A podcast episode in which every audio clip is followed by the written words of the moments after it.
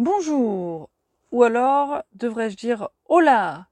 Bienvenue dans cet épisode de Franglish. Et aujourd'hui je vais vous parler un petit peu de l'Espagne. Alors pourquoi je veux vous parler de l'Espagne dans un podcast en français? Eh bien tout simplement parce que en ce moment je suis en Espagne.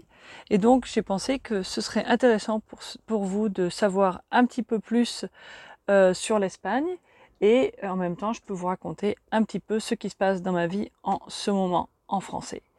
Donc voilà, depuis une quinzaine de jours maintenant, euh, nous sommes en Espagne. Nous sommes venus en Espagne pour faire réparer notre camping-car et nous sommes allés donc sur la côte est de l'Espagne, c'est-à-dire sur la mer Méditerranée. Donc euh, l'Espagne, euh, si vous avez jamais regardé une carte, vous pouvez regarder. Donc c'est au sud de l'Europe et l'Espagne c'est une péninsule, donc c'est un gros bout de terre qui euh, dépasse un petit peu et qui est euh, entouré d'eau d'un côté l'océan Atlantique, donc sur la côte ouest, et de l'autre côté sur la côte est la Méditerranée. Et au sud, les deux se rencontrent au détroit de Gibraltar. Donc voilà un petit peu pour la leçon de géographie sur l'Espagne. Alors pour vous en dire un petit peu plus pour nous, et pour que vous sachiez juste un petit peu plus sur l'Espagne, donc on est euh, en ce moment dans la ville d'Alicante et on a commencé notre séjour en Espagne par la ville de Peñíscola. Alors tout ça c'est sur la côte est. La ville de Peñíscola c'est à peu près, euh, on va dire, au milieu de l'Espagne, sur la droite, vous voulez. Et c'est une petite ville sur la côte qui est très jolie et euh, tout entouré de montagnes.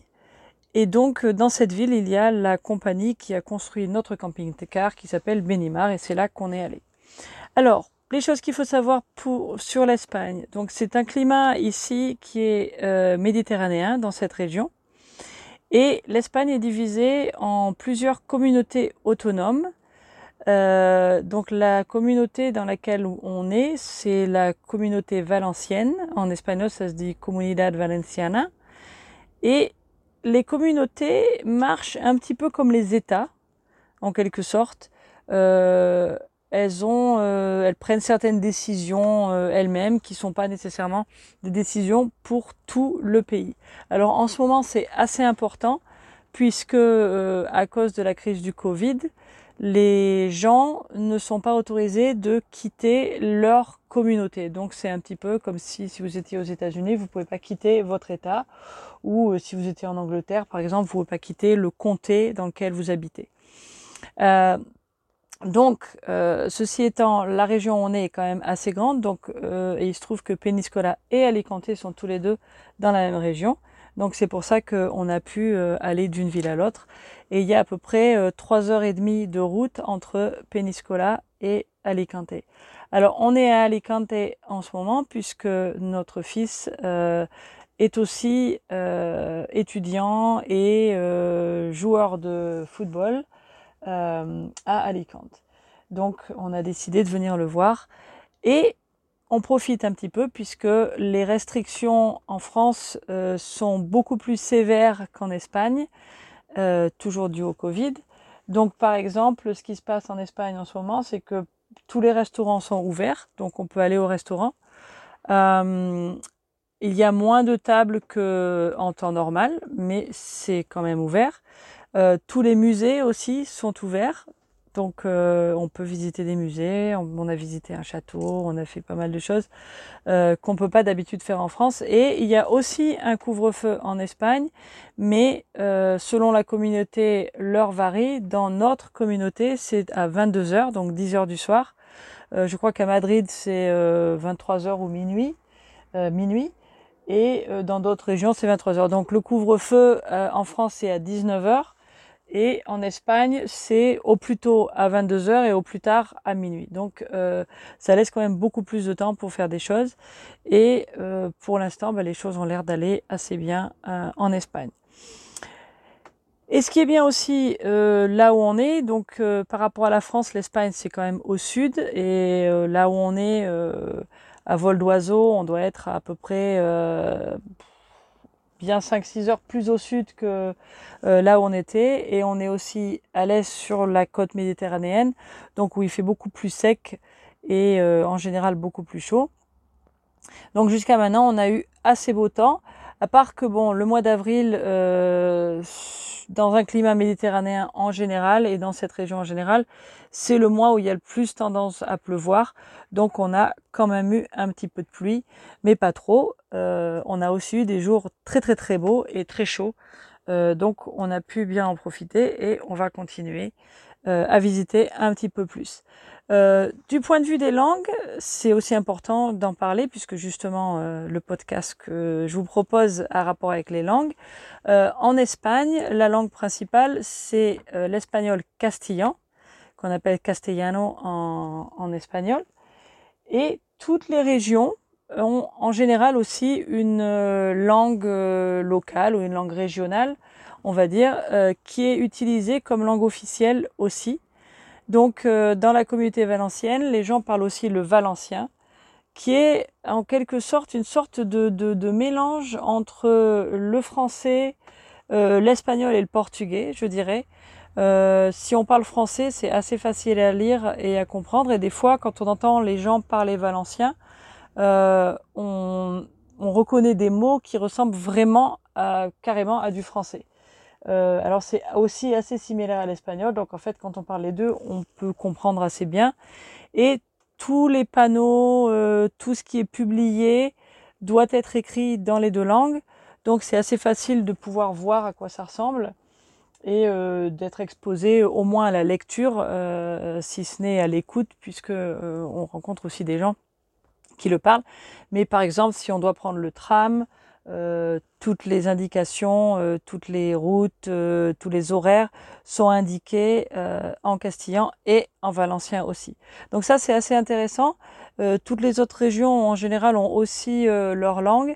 Dans certaines régions c'est un peu plus important que, que d'autres. Ici on nous disait la semaine dernière qu'il y a des gens qui essayent de pousser à n'utiliser que le valencien dans les publications. Pour l'instant, c'est 50-50 et euh, le valencien est enseigné dans les écoles exactement au même niveau que le castillan, c'est-à-dire à 50-50. Donc tous les gens qui vont euh, à l'école dans la communauté valencienne, dans toute cette région, apprennent les deux langues. Voilà, donc c'est ce que je voulais vous dire un petit peu sur euh, l'Espagne pour l'instant, pour commencer. Euh, il y aura peut-être un petit peu plus, puisqu'on va rester euh, ici pendant un petit peu plus longtemps. Mais pour l'instant, voilà, ça vous donnera une petite idée de l'Espagne, et puis peut-être ça vous donnera envie de regarder d'un peu plus près ce très beau pays qui jusqu'à maintenant nous plaît beaucoup. Voilà. Okay, so I'm going to switch to uh, English to summarize a little bit what I just said. So, um, as you may know, because I think I mentioned it in um, another uh, podcast a little while ago, uh, we're currently in Spain and we've been here for about two weeks. And we came here uh, because we had to fix our RV, our camper van or motorhome, uh, which had a, a, problem with the heater. And uh, we came to a little town in the east of Spain, on the eastern coast of Spain, so on the Mediterranean, which is called Peniscola. And uh, we stayed there for a week. We had our uh, vehicle repaired. And then we decided to come to Alicante because our son is here uh, studying and uh, in a soccer program playing for uh, a team here. So, um, just to explain, uh, compared to where we were before, we are completely on the other side, in fact, uh, of Spain. We were on the west coast of France, so we drove down along the uh, west coast of France, and we then sort of turned uh, towards the east uh, or southeast once we were there to reach the Mediterranean coast. And if, as the crow flies, would be probably about six hours south um, of where we were before. So it is a little bit warmer and because it's also on this side on the Mediterranean coast, it's uh, normally a lot sunnier and um, uh, uh, warmer and drier. At the moment, though, April tends to be the month that's uh, where it it rains if it's going to rain in this region. And apparently, this April has been uh, pretty bad. we had a couple of uh, bad uh, rainy day, but it's it's fairly rare, and it's normally a very pleasant climate, which is uh, not too cold uh, and not too hot at the moment. But it gets very uh, nice and and very hot in the summer. So. Um, just to tell you a little bit of Spain, if you don't know exactly where it is, so it's in the, the southern part of Europe and it's a, it's a big peninsula.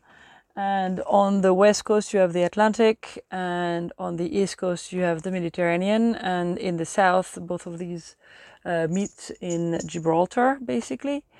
And um, the country is divided in uh, autonomous communities um, I, off the top of my head, I can't actually remember exactly how many there are, but uh, it's I think it's it's between 12 and 17 or something like that. It's quite a few.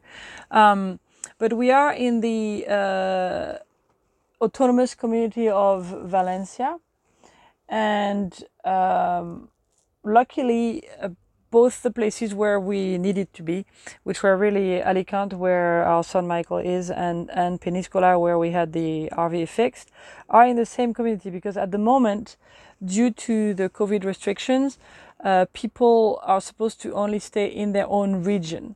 So if you think of autonomous community kind of like of states in the US, or if you're in Britain, if you can see that it's like counties, uh, these uh, regions have some autonomy. They call autonomous communities. So they have uh, the governments of these regions make certain decisions that are not necessarily uh, the same laws as uh, the the rest of the entire country.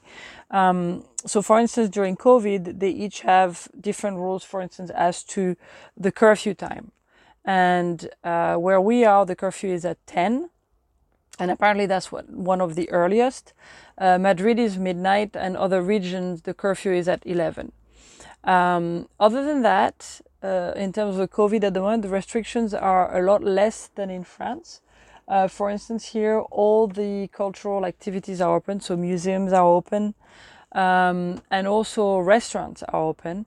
Uh, there are less tables; they're at 50% capacity or a little bit more now. I think the restriction just changed again, but all the restaurants are open, and people are just taking precautions uh, to go out. But um, and and obviously things close a little bit earlier, as 10 o'clock for Spain tends to be quite early.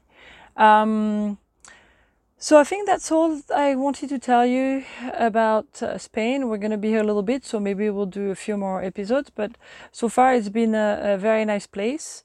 And uh, you know, if you're curious, you can just have a look and maybe plan a, a holiday here uh, at some point. So, à bientôt. On se retrouve la semaine prochaine. Merci d'écouter Franglish. Au revoir.